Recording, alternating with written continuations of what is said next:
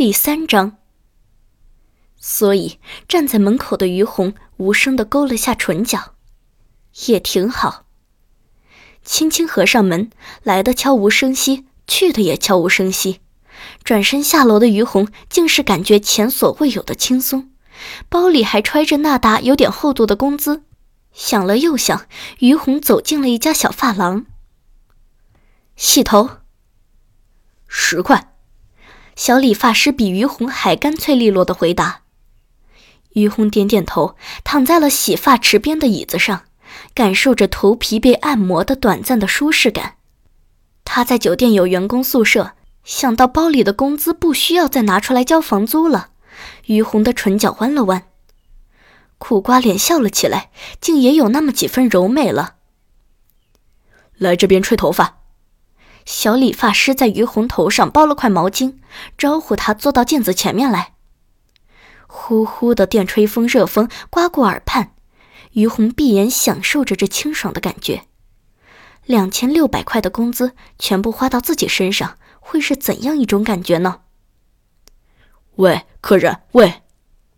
被换了多次，肩膀又被轻轻的推了下，于红这才猛然惊醒，有些怔然的看着镜子里的自己，太困太累，这么不大会儿功夫，竟然也睡着了吗？哦哦，于红忙起身，从包里掏出一百元递过去。不能手机支付吗？小理发师顺嘴问了一句。待看清了于红包里的是老人机，便再也不说什么。回到柜台，又从自己身上东拼西凑了九十块钱递过去。慢走。于红接过，想朝着小理发师善意的笑笑，但最终还是低垂着头，默默离开了。距离二十四小时超市上班的时间还有会儿功夫，于红难得的悠闲的在大街上漫步起来。繁华热闹的街道让于红有些怔然。经历了这么多年的变迁与发展，于红该是熟悉了现今这个社会的先进和改变，但还是有些陌生的。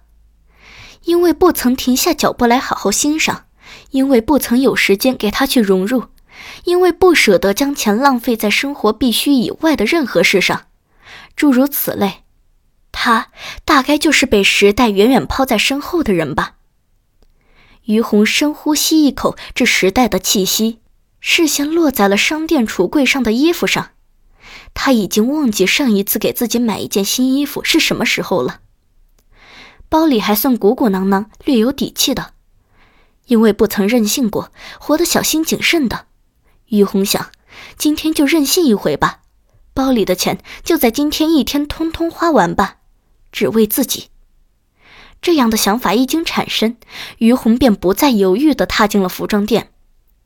这家服装店亦是那种价格亲民的，这点理智于红还是有的。